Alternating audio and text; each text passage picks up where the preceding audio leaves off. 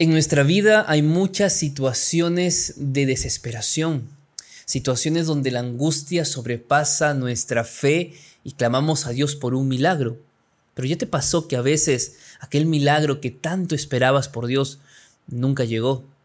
O tal vez hablo para alguien que sigue orando esperando que ese milagro un día llegue. ¿Sabes? El libro de Salmos también es una experiencia de oraciones sin respuestas. El libro de Salmos también muestra con claridad la vida del ser humano argumentando y preguntándose, ¿por qué Dios permite estas cosas en nosotros? ¿O hasta cuándo Dios va a permitir el sufrimiento? La lección para esta semana tiene un propósito en especial, que tú puedas comprender que el libro de Salmos es un libro confiable frente a los momentos más difíciles que puedas atravesar. ¿Quieres conocer de qué manera puedes fortalecerte a través de las oraciones que están en el libro de Salmos? Querido buen Dios y Padre que estás en el cielo, estamos listos para iniciar un nuevo estudio de tu palabra. Seas tú nuestro Maestro, seas tú a través del Espíritu Santo quien no solamente nos dé entendimiento, comprensión, sino que nos ayude a estar convencidos de que tu presencia es real en nuestra vida, aun cuando muchas veces las cosas no van bien. Ayúdanos a confiar en ti y que esta lección pueda cumplir ese propósito. En el nombre de Jesús. Amén. El día domingo de la lección lleva por título Fomentar el uso de los salmos en la oración. Vamos a ir a un texto del Nuevo Testamento. Vamos a leer Santiago capítulo 5 versículo 13. La palabra de Dios dice así. ¿Está alguno entre vosotros afligido? Haga oración. ¿Está alguno alegre? Cante alabanzas. Y es que de esto se trata la vida cristiana, de alabar a Dios, de orar a Dios, tanto cuando estamos afligidos o cuando estamos felices. Y el libro de Salmos es justamente un reflejo de todo esto. Pero en esta semana nos vamos a centrar a ver de qué manera podemos fortalecernos a través de oraciones que ya están registradas por personajes que también tuvieron momentos muy difíciles en la vida. Por ejemplo, Salmo 105 versículo 5, dice la palabra de Dios, acordaos de las maravillas que Él ha hecho, de sus prodigios y de los juicios de su boca. Esta palabra acordaos es un verbo imperativo. ¿Qué significa que sea un verbo imperativo? Que no podemos pasar por alto, que en la vida diaria, ya en la vida práctica, cuando las cosas no van bien, por algún problema familiar, por algún problema de salud, o porque alguien te decepcionó, te traicionó, o porque simplemente las cosas no empezaron bien este año porque terminaron muy mal el año pasado. Acuérdate de Jehová. Acuérdate de las maravillas que Él ha hecho en el pasado. Y esto es maravilloso, porque ese Dios del pasado es el mismo Dios de tu presente y es el mismo Dios de tu futuro, que tal vez hoy tú estés orando, pidiendo a Dios por un milagro y Dios no esté contestando el milagro como tú esperas que Él conteste, no significa que ese Dios es un Dios ausente. Dios puede estar en silencio, pero que Dios esté en silencio no significa que esté ausente de tu vida. Y en esos momentos donde tu, tu fe es puesta a prueba, acuérdate de las maravillas que Él ha hecho en el pasado. Acuérdate de los milagros que Él ha hecho en tu vida porque sin lugar a dudas Dios puede volver a hacer un milagro. Ahora bien, ¿cómo debemos leer los salmos? De hecho, si alguien por primera vez está empezando a leer la Biblia, si tú conoces a alguien que tal vez por primera vez tiene una Biblia en casa y quiere conocer acerca de Dios, mi recomendación es ir por los evangelios para conocer un poco el ministerio de Jesús y familiarizarse con quién era Jesús. O mi otra recomendación siempre es el libro de Salmos. Porque el libro de Salmos son experiencias que tú y yo también hoy vivimos, mostradas y registradas en este libro. Y es justamente lo que Salmos nos invita. Número uno, cuando vamos a leer el libro de Salmos, tenemos que meditar. Ahora, ¿qué significa meditar? Meditar no significa leer simplemente, ni siquiera significa releer. Meditar tiene que ver con una pregunta que hoy tú puedes hacerte cada vez que leas la Biblia. Tú puedes preguntarte, ¿de qué manera esto me sirve en la vida. Por ejemplo, si yo leo el Salmo 105, versículo 5 que hemos leído, lo hemos leído hace un momento, Y el texto dice, acuérdate de las maravillas que ha hecho. Yo me puedo preguntar y meditar y decir, ¿será que en algún momento he flaqueado en mi fe? ¿Será que en algún momento dudé de que Dios es todopoderoso? ¿Será que en algún momento he cuestionado a Dios porque simplemente no veo lo que creo? ¿Será que me estoy olvidando de la manera como Dios ha conducido mi vida hasta aquí? ¿Qué estoy haciendo? Ya no estoy leyendo el texto, estoy meditando en el texto. Y esto es muy importante para nosotros, hacer de los salmos parte de nuestro día a día, porque muchas veces la manera como nosotros vemos la vida es muy diferente a cómo es en realidad. Y los salmos te muestran que muchas veces Dios no contesta las oraciones en el momento que tú quieres, o que Dios no actúa como tú esperas, o que Dios te sorprende haciendo algo que tú ni te imaginas. Y esa es la verdadera vida. Yo quiero desafiarte con mucha humildad a que hoy puedas tomar un salmos, elige un salmos, medita en ese salmos, léelo, si te gusta subrayar, subraya las partes que más te llaman la atención pero por sobre todo empieza a meditar de qué manera este salmos es para mi vida, de qué manera me sirve en mi experiencia, en lo que estoy viviendo. ¿Qué tipo de salmo estoy leyendo? ¿Es un salmo de alegría? ¿Es un salmo de lamentación? ¿Es un salmo de sabiduría? ¿Es un salmo donde el autor expresa su enojo, expresa su ira?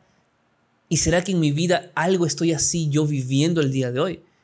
Practícalo en este día y vas a darte cuenta que el Salmo más que un libro es una oración a Dios donde puedes acercarte a Él de una manera que tal vez hasta aquí no lo has hecho. El día lunes de la lección lleva por título Confianza en tiempos difíciles. Nosotros vivimos muchas veces tiempos de desesperación, tiempos de angustia, donde nos preguntamos por qué el Señor permite algunas cosas en nuestra vida. ¿Dónde está Dios si realmente nos ama? ¿Por qué permite que suframos?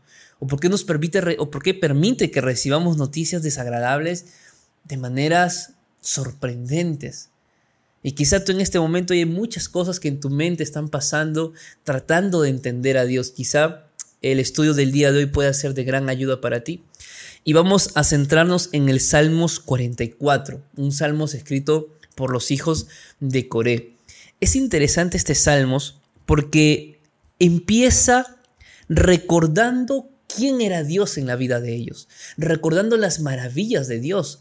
Vamos a leer el versículo número 1 y 2. Con nuestros oídos, Dios, hemos oído.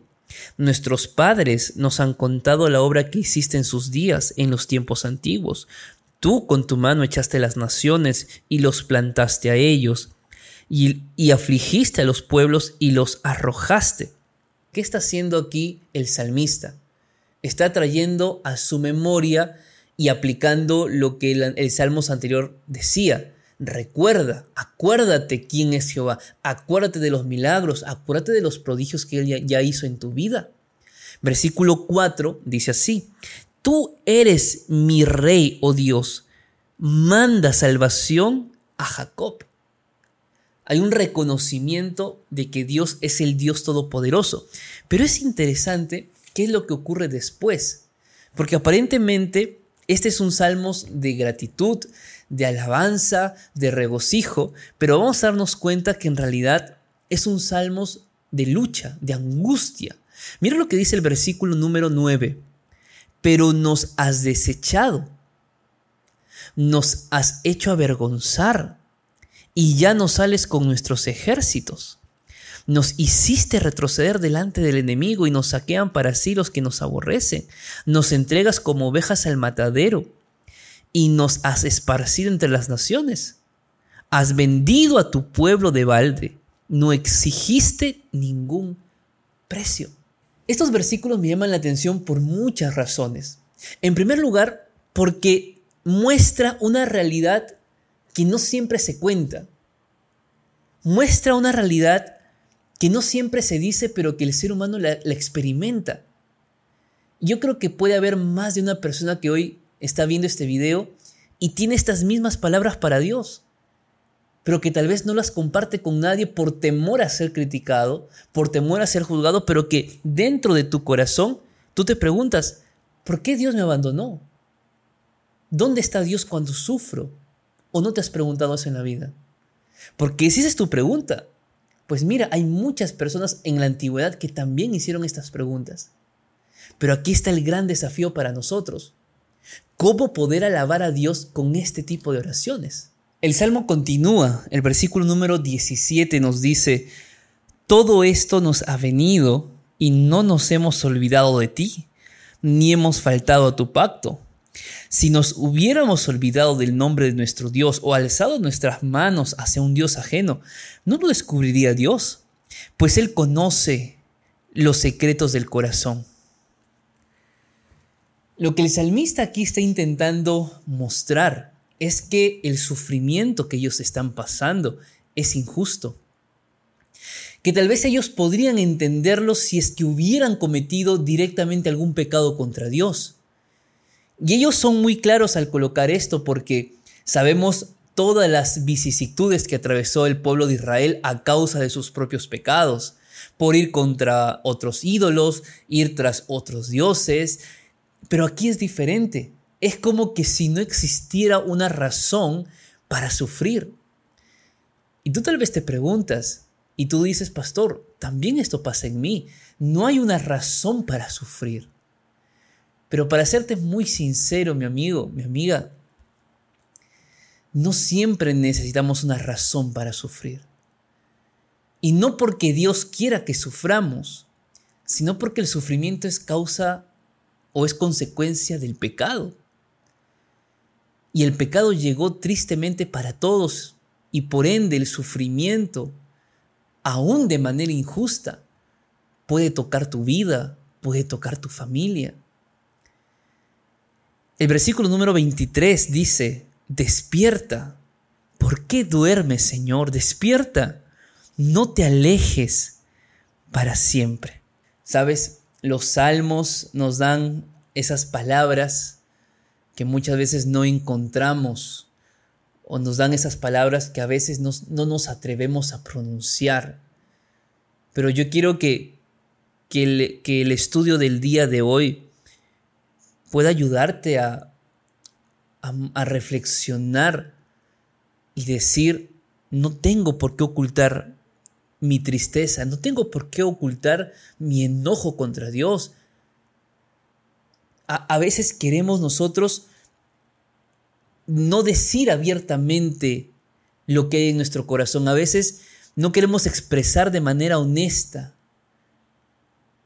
lo que realmente sentimos, pero cuando nosotros nos agobiamos, cuando nosotros no mostramos lo que realmente hay en nuestro corazón, incluso en aquellos pensamientos que tenemos contra Dios, a veces nos dejamos esclavizar por nuestras propias emociones y eso puede ser o puede resultar peor en la vida. Cuando nosotros cargamos un cuestionamiento contra Dios, porque no entendemos lo que hace, pero ese cuestionamiento yo no lo comparto y simplemente lo guardo en mi corazón, yo comienzo a sentir odio, rencor, ira. Y el siguiente paso va a ser decir, va a hacernos decir, no, es que Dios no existe. Pero ¿cómo que Dios no existe? No, es que si hubiera existido me hubiera escuchado. ¿Por qué muchas veces, o por qué hay tantas personas que se consideran ateas? No por un fundamento, no porque son investigadores, simplemente porque hubo una oración en la vida de ellos que Dios no respondió. Porque hubo una oración en su vida que hicieron y no encontraron respuesta de Dios. O que sintieron que sufrían de manera injusta y no entendían por qué. Pero cuando guardamos esos sentimientos, cuando nos dejamos esclavizar por ese tipo de pensamientos, las cosas empeoran. Si tú tienes un pensamiento similar al que aquí estamos mencionando, muéstrale a Dios lo que sientes. Dile a Dios lo que piensas.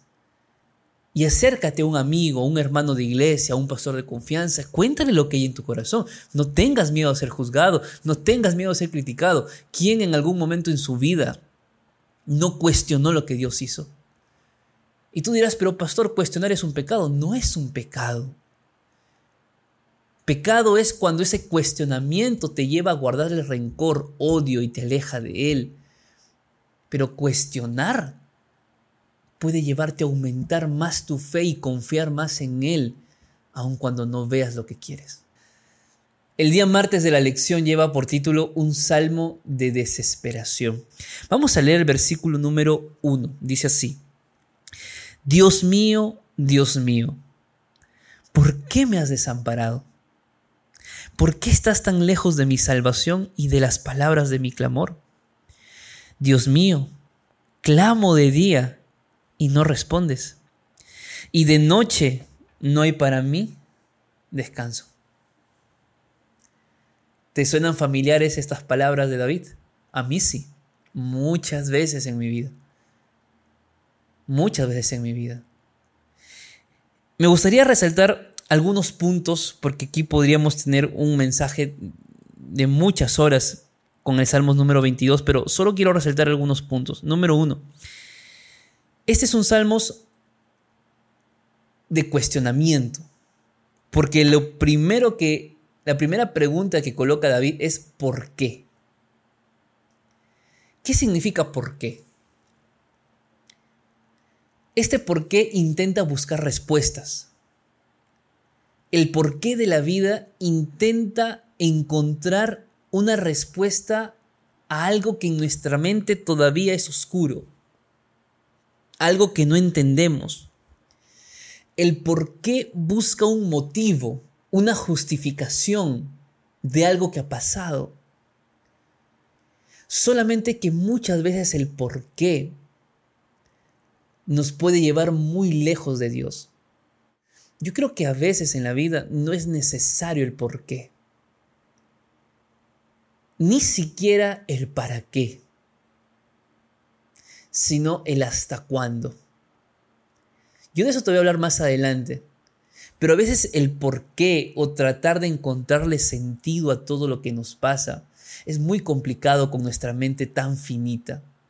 Y es muy difícil porque a veces no vamos a recibir una revelación directa, la voz de Dios en mi oído diciéndome el porqué de las cosas. No siempre pasa eso. Hay muchas situaciones que Dios no va a responder. Y que Dios no responda ya es una respuesta de Dios.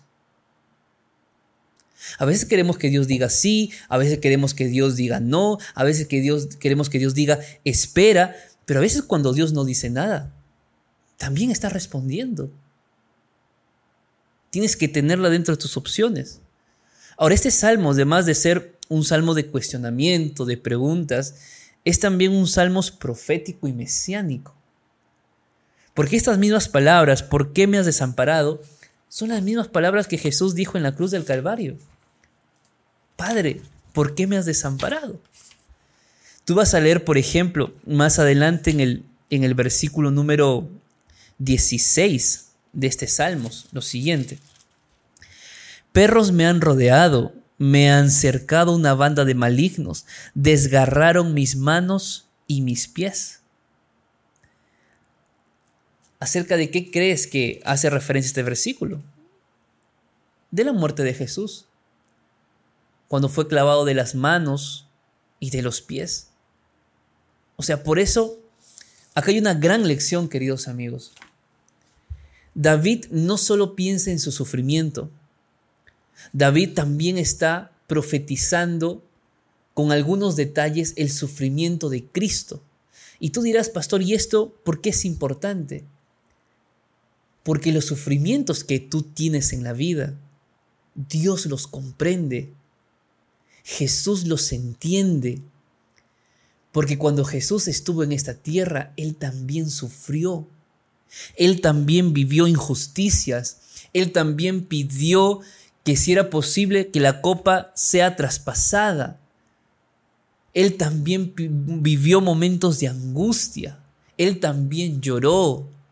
Él también se sintió solo, abandonado, lejos de su Padre. Lo que hoy tú puedas sentir, Jesús también lo vivió. Y es por eso que Él puede comprender lo que hoy tú estás pasando. Puede que intentes buscar la respuesta al por qué te sientes solo o al por qué sientes que Dios te, ha desamparado. Puedes buscar respuestas al por qué Dios no responde si clamo de día y clamo de noche. Pero este salmo no se queda allí.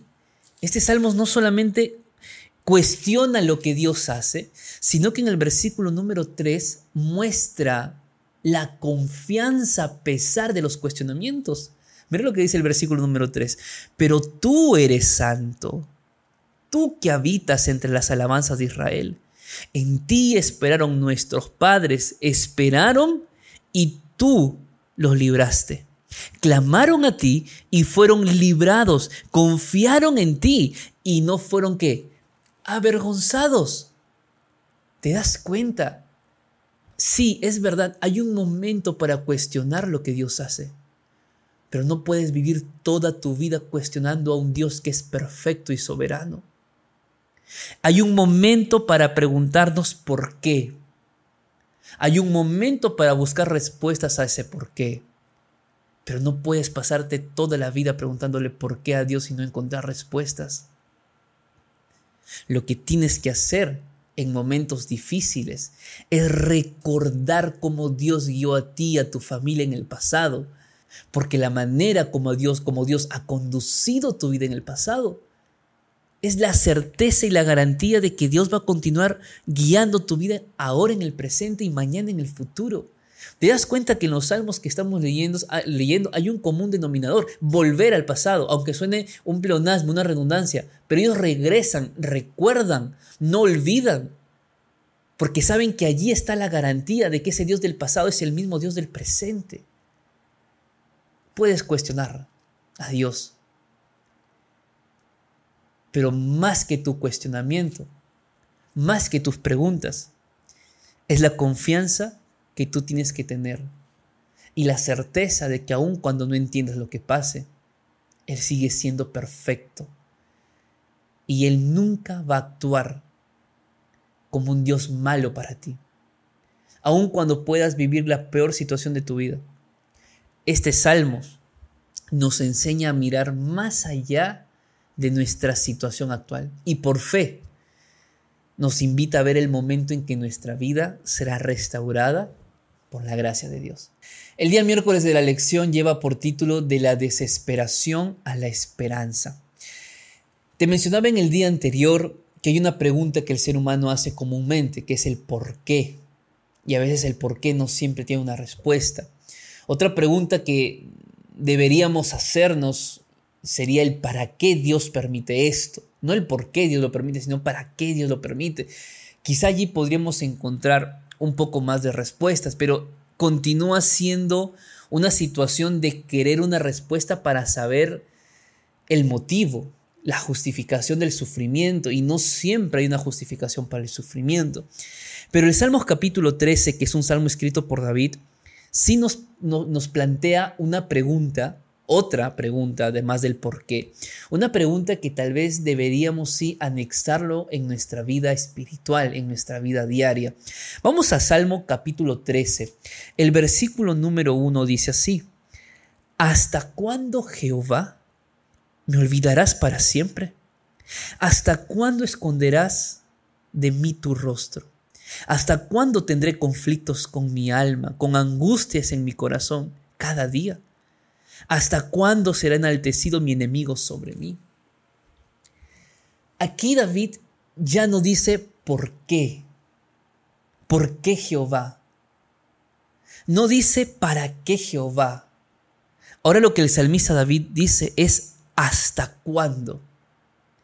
¿Por qué me parece esta pregunta una pregunta que deberíamos anexarlo en nuestra vida? Porque el por qué busca una respuesta de motivo, de justificación, como ya te expliqué, y no siempre hay eso. Pero el hasta cuándo implica por lo menos dos cosas. Número uno, la confianza de que Dios siempre tiene el control de las cosas. ¿Hasta cuándo es decirle a Dios, mira Dios, perfecto, no entiendo por qué, no voy a preguntar por qué, porque yo sé que tú siempre estás al control. Ese significa el hasta cuándo. Número uno. Y número dos, el hasta cuándo tiene una respuesta siempre. porque Dios no va a permitir que tú seas probado más de lo que puedas soportar. Porque así como Dios permite la prueba, Dios también da la salida a la prueba, mi hermano. El hasta cuándo sí tiene respuesta, porque Jesús dice que no vamos a sufrir toda la vida, que la muerte no será para siempre, que el dolor no será para siempre. Eso ya es una respuesta. Por eso, si hoy tú estás pasando un momento muy difícil en tu vida, nadie, nadie lo entiende. Ni siquiera yo desde este lado puedo intentar saber qué sientes en este momento. Y aunque Dios sí, porque su Hijo también pasó momentos muy difíciles aquí en la tierra, ya no preguntes por qué. Ya no preguntes para qué. Muestra tu fe y simplemente dile a Dios hasta cuándo. Porque Dios no va a permitir que tú puedas soportar una prueba más allá de tus fuerzas. Porque así como Dios permite la prueba, asimismo Dios da la salida a las pruebas. Por eso más adelante el salmista David muestra confianza en su oración. El versículo número 5 y 6 dice así, Mas yo en tu misericordia he confiado. Mi corazón se alegrará en tu salvación. Cantaré a Jehová porque me ha hecho bien. Es verdad, Puedes no entender las cosas en tu vida, puedes no tener respuestas a tus problemas. Parece que Dios calla, parece que tu impaciencia ya está en todo el límite de tu vida. Pero confía, alégrate y canta Jehová, porque Dios es bueno y su misericordia es para siempre. Me dejo entender. Mira, querido amigo, mientras que tú muchas veces actúas desde tu impotencia humana, Dios actúa desde su omnipotencia divina. Es verdad, el Salmos 13 es un contraste entre la impaciencia humana y el silencio de Dios, porque no hay respuesta de Dios acá tampoco. Pero como te he dicho, que Dios esté en silencio no significa que Dios esté ausente. Ora a Dios y dile que te fortalezca hasta el día que esa prueba tenga que terminar en tu vida. El día jueves de la lección lleva por título Oh, restauranos otra vez. Aquí vamos a centrarnos en el Salmos 60 pero me gustaría conocer un poquito el contexto del Salmo 60. Y para eso tenemos que ir a segunda de Samuel, capítulo 8, versículo número 6. Dice la palabra de Dios. Puso luego David una guarnición en Siria de Damasco, y los sirios quedaron sometidos a David pagando tributo. Y Jehová dio la victoria a David por donde quiera que fue. El capítulo número 8 de, de Segunda de Samuel muestra justamente las diferentes batallas que tuvo David contra otras naciones, contra otros pueblos. Pueblos que venían, pero como dice el texto bíblico, a donde, que, a donde iba David, Dios siempre le daba la batalla eh, y le, le daba la victoria en la batalla. Pero que Dios le haya dado la victoria no significa que no haya perdido hombres. Que Dios le haya dado la victoria a David no significa que no haya tenido que afrontar problemas, dificultades, desafíos, porque, claro, si nosotros queremos celebrar una victoria en nuestra vida, muchas veces primero tenemos que pasar el tiempo de la tribulación, el tiempo de la prueba. Y es justamente lo que el Salmo 60 muestra. El Salmo 60 es una expresión de clamor de parte de David hasta que Dios le da la victoria. Mira lo que dice el versículo número 1. Tú, Dios, Tú nos has desechado, nos quebrantaste, te has airado. Vuélvete a nosotros. Hiciste temblar la tierra, la has hendido. Sana sus fracturas porque titubea. Has hecho ver a tu pueblo cosas duras. Nos hiciste beber vino de aturdimiento. Has dado a los que te temen bandera que alcen por causa de la verdad, para que se libren tus amados. Salva con tu diestra y óyeme. Esto es interesante Porque nosotros no debemos evitar los salmos de dolor incluso cuando Dios nos da victorias. ¿Qué significa esto? Que tal vez hoy tú no estás enfrentando una situación difícil en tu vida, pero que no estés enfrentando una situación difícil no significa que no haya nadie a tu alrededor que lo esté pasando. Tal vez tienes algún familiar, algún amigo, algún, eh, algún hermano de iglesia que sabes que está pasando tribulación, que quizá este año no lo está iniciando de la mejor manera. Tú sí, pero esa persona tal vez no. Estos salmos, queridos amigos, nos muestran dos cosas. Número uno, que el sufrimiento humano forma parte de la experiencia nuestra.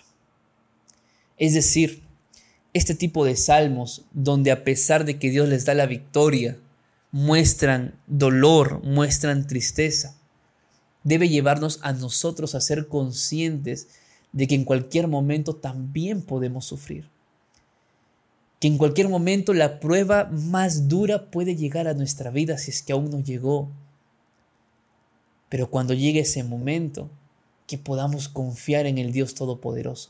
Número dos, este tipo de salmos, un salmo de lamento, al mismo tiempo nos enseña a ser compasivos con los que sufren. Quizá en esta semana tú puedas buscar a alguien que está en un momento de, una difícil situación. Problemas personales, familiares, deudas, sin trabajo, no sé no tiene para pagar los estudios, para la universidad, para el colegio, no sé. Tal vez tú conoces a alguien que está pasando una realidad de estas.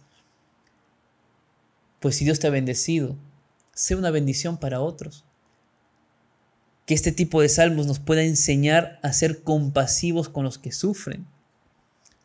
Y en tercer lugar, este tipo de salmos, de lamentaciones, también nos invita a orar por aquellos que están pasando momentos difíciles.